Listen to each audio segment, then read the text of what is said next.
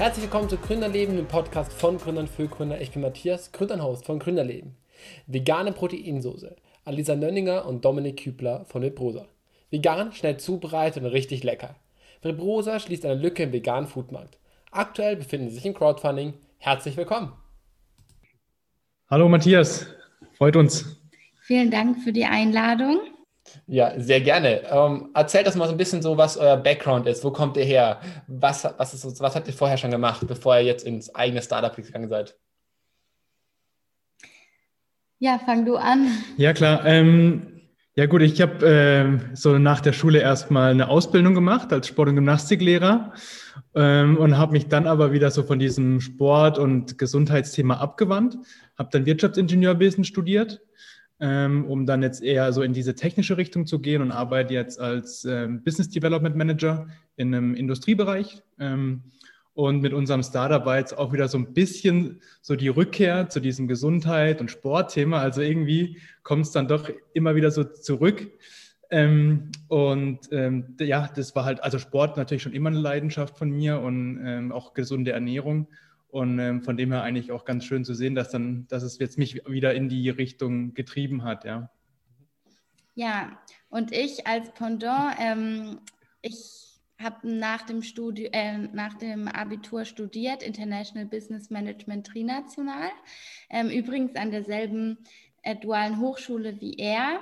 Damals kannten wir uns noch nicht, aber wir haben beide dual studiert und bin nach dem Studium ins HR-Wesen eingestiegen in der Schweiz und war auch erstmal berufstätig, habe aber immer schon so eine Passion für Coaching und vor allen Dingen auch so ähm, Persönlichkeitsentwicklung beziehungsweise auch ja, Heilung von verschiedenen Symptomen im Gesundheitsbereich mich dafür interessiert und dann parallel auch eine Coaching-Ausbildung gemacht und habe mich dann getraut, ins kalte Wasser zu springen und habe mich als ähm, systemischer Coach selbstständig gemacht, als Ernährungsberaterin weitergebildet, dann die vegane Ernährungsberatung ähm, auch als zusätzliche Weiterbildung gemacht. Und dann ähm, haben wir uns auch über die Jahre selber unsere Ernährung umgestellt auf eine, von einer Fleisch- und ähm, Milchproduktlastigen Ernährung auf eine vegane Ernährung und unser eigenes Problem mit unserem Startup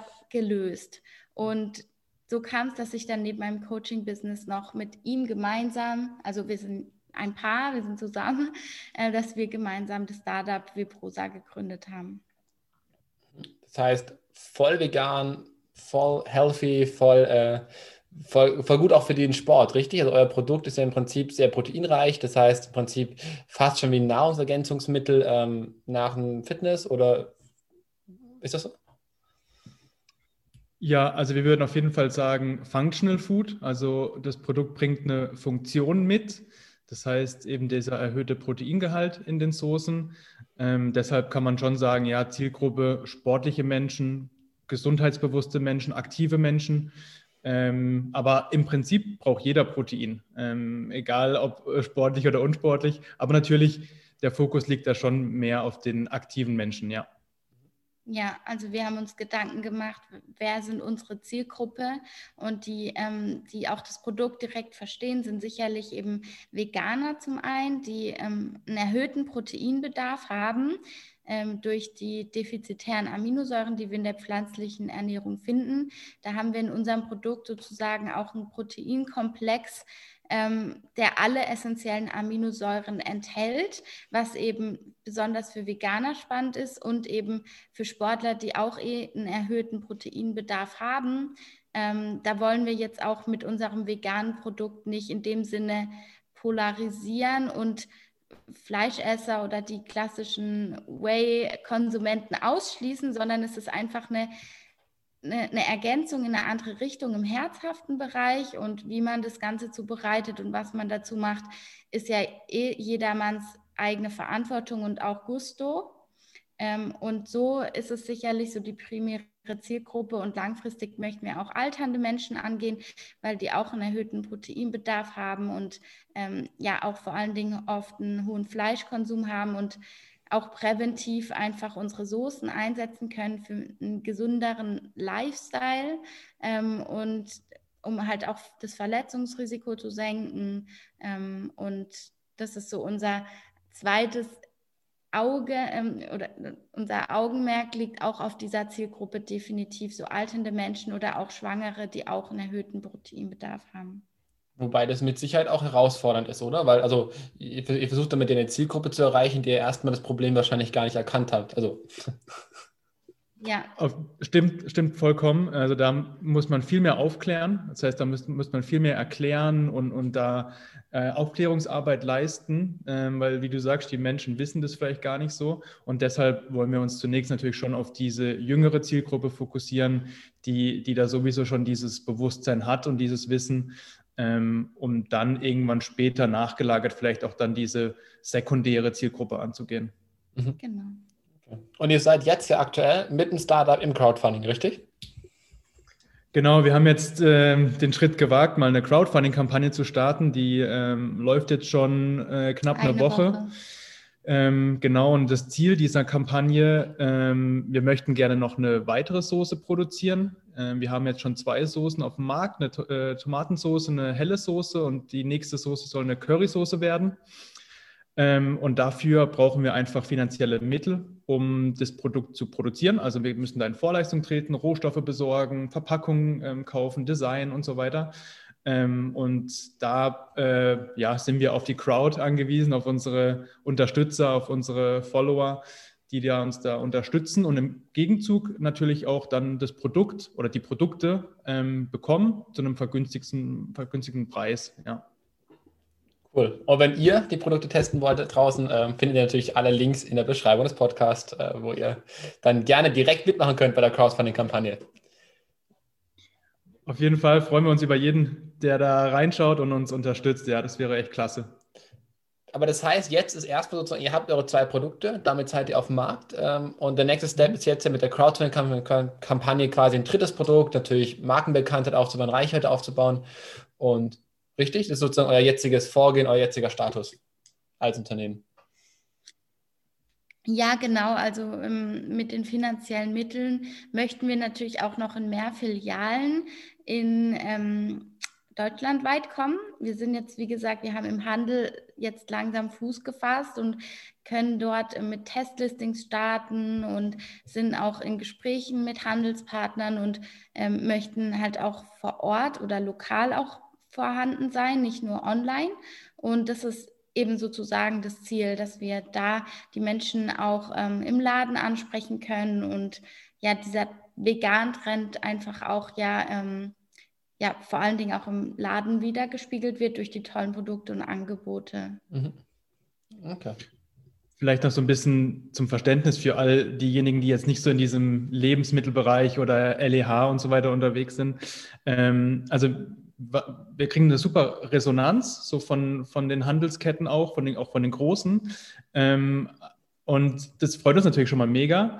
Aber im nächsten Schritt kommt dann natürlich dann die Challenge, wenn man es mal geschafft hat in so einem Testlisting. Das heißt, man, kommt, man bekommt ein paar Märkte, vielleicht so fünf oder zehn Märkte zum Testen. Dann wird natürlich ganz ähm, streng drauf geschaut, okay, wie verkauft sich das Produkt? Wie schnell dreht sich das? Und ähm, wenn man halt noch nicht diese Größe, diese Bekanntheit hat, dann muss man halt dafür sorgen, dass die Leute das mitbekommen. Hey, wir sind jetzt hier oder dort verfügbar. Mhm. Ähm, und dazu muss man natürlich auch Werbung machen, ähm, Facebook-Werbung, Social-Media-Werbung generell ähm, und auch speziell dann auch regional Leute targetieren. Und, und da, da, da wird, halt, wird halt auch sehr, sehr viel ähm, Geld benötigt, weil gerade dieser Bereich vegane Ernährung, Gesundheit, Sport, da, der ist halt schon sehr, sehr beliebt und sehr, sehr voll mit ähm, Werbung, ja.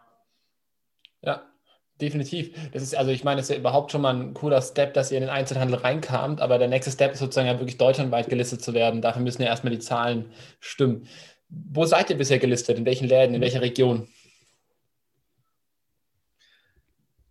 Vorwiegend sind wir jetzt hier in Baden-Württemberg, also weil mhm. wir auch die lokalen Partner angegangen sind. Wir sind bei Hiba gelistet. Das ist eine Kette ähm, von Edeka, die bei uns ist.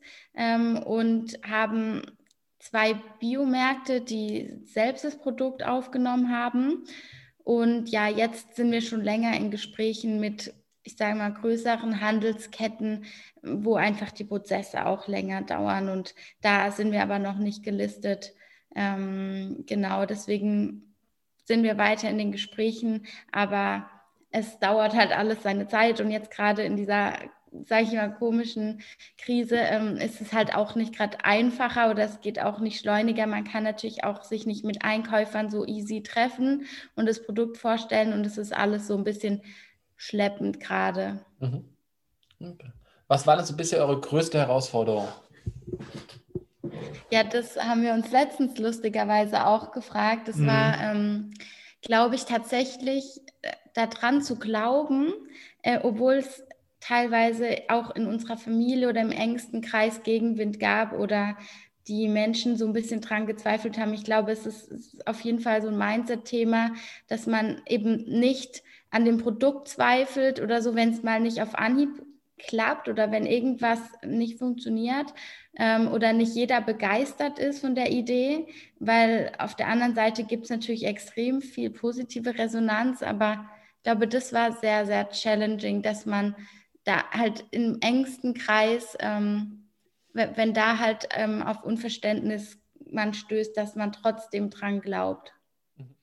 Ja, also vielleicht ergänzend dazu, also man nimmt dieses Negative natürlich irgendwie viel ähm, ernster oder man nimmt sich das viel mehr zu Herzen wie das ganze Positive. Ich meine, ihr, ihr kennt es ja auch. Ähm, und äh, dass man da dann trotzdem weiter positiv bleibt, daran glaubt, einfach dieses ähm, ja, dieses äh, bedingungslose Vertrauen in, in sich, in das Produkt ähm, und dass es äh, erfolgreich wird, das, ähm, ja, das, das, kommt schon immer wieder hoch. Ähm, aber ich glaube, also ja, da muss man einfach auch dann mitwachsen, dran wachsen und, und, äh, und ich glaube, dann wird man auch belohnt, ja. Mhm. Okay, das heißt, ihr wurdet eigentlich von eurem Umfeld nicht wirklich unterstützt? Also, das ist dann ja, ja schon herausfordernd. Auch extrem auf extrem, also gerade so unsere Family, unsere Eltern und so. Ähm, nur gab es natürlich auch den einen oder anderen Skeptiker oder jetzt gerade in der Crowdfunding-Kampagne, wenn man so glaubt, ja, also gerade so die Best Friends und ähm, aus dem Familienkreis, dass die alle im Boot sind und dann kommt irgendwie doch so ein bisschen raus, so, was soll ich denn damit machen?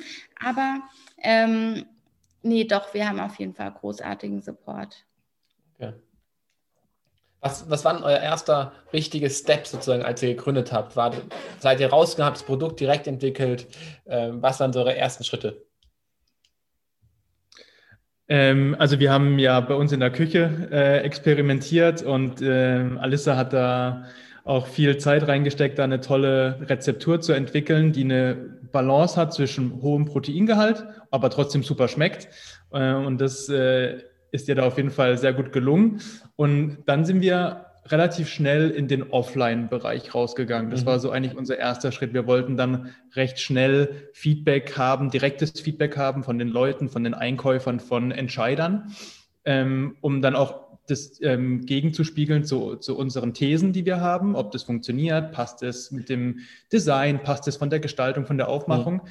Ähm, und ich würde jetzt so ähm, rückblickend sagen, das war auch eine, ein guter Weg oder eine richtige Entscheidung, das so zu machen, weil wir dann auch relativ schnell gelernt haben, mhm. ähm, Dinge anpassen konnten, vielleicht nochmal das Design ein bisschen abändern konnten von, von dem Beutel oder so. Und ähm, das hat uns da dann geholfen, ähm, auch ähm, uns schnell weiterzuentwickeln.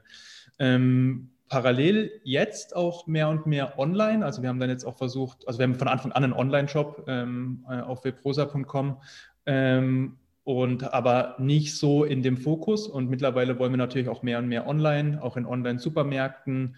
Ähm, ja, ich habe jetzt auch zum Beispiel heute gerade gesehen, irgendwie Kaufland hat jetzt auch einen Online-Shop mit 25.000 äh, Artikeln und so weiter. Also das geht auf jeden Fall krass in die Richtung und da wollen wir natürlich auch ähm, mitmachen, auch online. Ähm, mhm. Ja. Würdet ihr diesen Schritte auch jungen Gründern empfehlen, so vorzugehen, ähm, erstmal direkt Produkt entwickeln, dann raus? Oder würdet ihr, würdest du jetzt rückblickend anders machen? Ähm, nee, wir hatten auf jeden Fall strategischen Support. Ähm, was auf jeden Fall Sinn macht, was ich empfehlen würde, ist so ein Pilot-Testing zu machen. Das haben wir auch gemacht. Also vor dem Launch eine repräsentative Gruppe, die man befragt zum Produkt, mhm. dann nochmal vielleicht zwei, drei Anpassungen, dann aber raus, äh, auf jeden Fall. Ähm, was ich heute vielleicht ähm, machen würde, tatsächlich ich persönlich, ähm, direkt mehr auf Online zu setzen, damit man quasi die neue, die Produktentwicklung besser finanzieren kann, weil es gibt, es ist, glaube ich, leichter, die Zielgruppe online heutzutage anzusprechen und genau die zu erreichen. Mhm. Ähm, anstelle im Handel, weil wir mussten uns ja auch so ein bisschen ausprobieren erstmal und haben festgestellt, okay, in den klassischen Biomärkten ist unsere Zielgruppe gar nicht so wirklich. Dort sind eher ältere Menschen, die bestimmte Diäten verfolgen oder auch vor allen Dingen Obst und Gemüse einkaufen und ja, da verliert man schon auch viel Zeit und ich sag mal, in der Zeit könnte man halt online seine Zielgruppe glücklich machen. Mhm. Und ähm, das wollen wir jetzt auf jeden Fall nachholen und zeitgleich natürlich mit dem Handel dranbleiben, was halt schleppender ist. Und ich glaube halt online, wenn man wirklich so ein Startup ist, was Gas gibt, da kann man dann schon schneller skalieren und mhm. auch ähm, wachsen. Okay, das heißt, ja, also, ja. ja ich wollte doch äh, äh, ganz kurz äh, anmerken, ähm, ja, dass man halt, jeder, der jetzt auch vielleicht in die Richtung gehen will oder sich da auch irgendwie probieren möchte oder auch ein Startup ähm, hat oder eine Idee. Ähm, also ich finde es schon wichtig, was, was auch Alissa gesagt hat, dass man ähm, so ein Pilot-Testing macht oder Umfragen macht. Also klar, man, man, man sitzt erstmal da und hat eine Idee oder ein Konzept und ähm, man muss es dann auch relativ schnell versuchen zu, bestätigen von der Zielgruppe. Mhm. Und wir haben dann auch ähm, Umfragen gemacht bei unserer Zielgruppe. Ähm, wo, wo, liegt so der Preis von dem Produkt? Ähm, welche Kriterien sind am wichtigsten? Geht es eher um Bioqualität? Geht es eher um ähm, Nachhaltigkeit? Was sind so diese Attribute? Was muss das Produkt mitbringen? Ähm, also diese Thesen immer schnell rauszubringen an die Zielgruppe das spiegeln zu lassen und wieder mitzunehmen und, und zu verbessern. Also ich glaube, ähm, nicht zu lange warten, weil manche machen so intergalaktische Business Cases. Ähm, klar, das, das, das muss schon Hand und Fuß haben, aber nicht zu lange warten, bis, bis, das, äh, bis man hier alles komplett fertig hat und noch eine Schleife drum und hier noch eine Sahnekrone, sondern schon irgendwann dann den Schritt machen, rausgehen, zeigen, Feedback einholen. Mhm. Okay, spannend. Ähm, also wirklich ihr sagt, also ihr sagt wirklich gar nicht so in der Küche, klar, in der, in der Küche entwickeln, aber dann draußen testen, erleben, Feedback einholen und so ein bisschen erleben, was und dann daraufhin optimieren. Das habe ich jetzt schon oft gehört und scheint wirklich ein gängiger Weg zu sein. Cool. Ja, auf jeden Fall. Und was auch noch wichtig ist, nur ein kurzer Punkt. Wir haben extrem uns so mit der wissenschaftlichen Fundierung des Produkts auch befasst und viele Studien gelesen. Gerade die Süßlupine, die bei uns zum Einsatz kommt, die ist vorwiegend auch in Tierfuttermittel enthalten, aber noch nicht so äh, im, in, im Lebensmittelbereich, obwohl sie viele gesundheitliche Vorteile hat.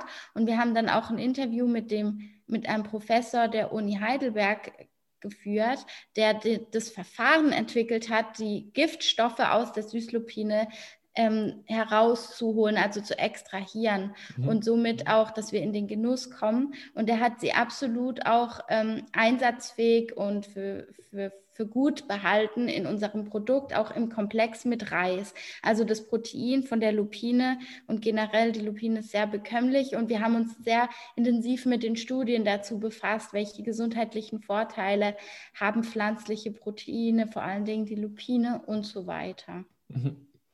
Okay, also wirklich ein, sag ich mal, ein, wirklich ein gutes Produkt. Also wirklich ein Produkt, was auch einen wirklich echten Mehrwert bietet für den ähm, User, für den das benutzt, kauft. Absolut. Definitiv, ja. ja. Also okay. uns, uns, wir haben auch immer wieder gesagt, es muss nicht uns schmecken oder uns gefallen das Design, sondern es geht um den Kunden und es geht darum, dass wir ihren Geschmack treffen im Design, im Auftreten, in allem. Also es geht nicht um uns in dem ganzen Ding und das kann ich echt auch nur empfehlen, dass man immer wieder auch von seiner eigenen Befangenheit und so auch immer sich loslöst und eben die Leute befragt, sie testen lässt, ähm, wo seht ihr das Produkt, wo würdet ihr es kaufen, was würdet ihr zahlen, alle diese Fragen haben wir gestellt. Mhm. Okay, das ist ein schöner Tipp und auch ein, ja, Vielen Dank, dass ihr es geteilt habt mit uns allen. Ja. Ich habe noch drei kurze Fragen für euch, die mir kurz beantworten dürft. Mhm. Schaut ihr Fernsehen? Nee, generell nicht. Also nur sehr explizit, ähm, wenn irgendwas uns interessiert oder irgendeine Sendung, dann ganz gezielt diese eine Sendung, ansonsten nicht. Nee. Okay. Wie wichtig ist Nachhaltigkeit für euch in eurem persönlichen Konsum von 1 bis 10, wenn 10 am wichtigsten ist? Ich würde sagen 9. Mhm. Ja, auch, auch 9 oder, oder 10. Ich meine, wir haben einen veganen Lebensstil. Ähm, der spiegelt sich hauptsächlich äh, in der Ernährung wieder. Natürlich versuchen wir auch in anderen Bereichen ähm, vegane Produkte äh, äh, zu kaufen. Ähm, aber allein dadurch ähm, haben wir schon diese Grundeinstellungen und sind da schon, schon, schon, schon sehr wichtig, ja doch. Ja. Okay. Empfindet ihr euch selber als erfolgreich? Puh, schwierige Frage. ja, ich würde sagen ja, weil mhm. wir Freude an dem haben, was wir machen. Und das ist für mich Erfolg, dass man nicht im Außen ähm, das wiedergespiegelt bekommt, sondern innerlich das auch anerkennt, was man macht mhm. und das vertreten kann, sage ich mal. Und ähm, auch mit dem Goodwill, was Gutes zu tun. Und deswegen würde ich sagen, ja. Und du? Ja, äh, klar, man, wenn man das sich das so selber sagt, hört sich mal ein bisschen blöd an, aber ähm, doch würde ich dir auf jeden Fall zustimmen. Ähm, was, also ich glaube, mir, also für uns auch wichtig, so eine Dankbarkeit halt zu haben. Wir machen auch immer so Dankbarkeitsübungen, das heißt, dass man ähm, sich so vor Augen hält, ähm, was hat man denn am Tag heute erlebt, das war denn so toll oder für, für, was, für was man dankbar sein kann. Ähm, und ja, da, da kommen dann auch zum Teil Dinge irgendwie, ja, heute neuer Kunde so und so. Also ja, ich denke schon, dass wir da, ähm, dass wir das so, so und so sagen können, dass wir erfolgreich sind, ja. Okay. Vielen Dank für euren total ehrlichen Einblick, dass ihr uns euer Startup, eure Crowdfunding-Kampagne vorgestellt habt. Und ja, wenn ihr die beiden unterstützen wollt, könnt ihr natürlich gerne alle ähm, auf den Link klicken, in Crowd, ins Crowdfunding reingehen und äh, die Produkte testen, probieren, ähm, kaufen und damit das Startup zum Erfolg verhelfen und ja, hoffentlich dann die nächsten Produkte in den nächsten Jahren miterleben. Genau. Und an euch beide vielen Dank, dass ihr da wart. Danke. Danke dir auch für deine spannenden Fragen und ja. dass wir heute da sein durften. Herzlichen Dank. Gerne. Und an alle da draußen eine richtig schöne Woche noch.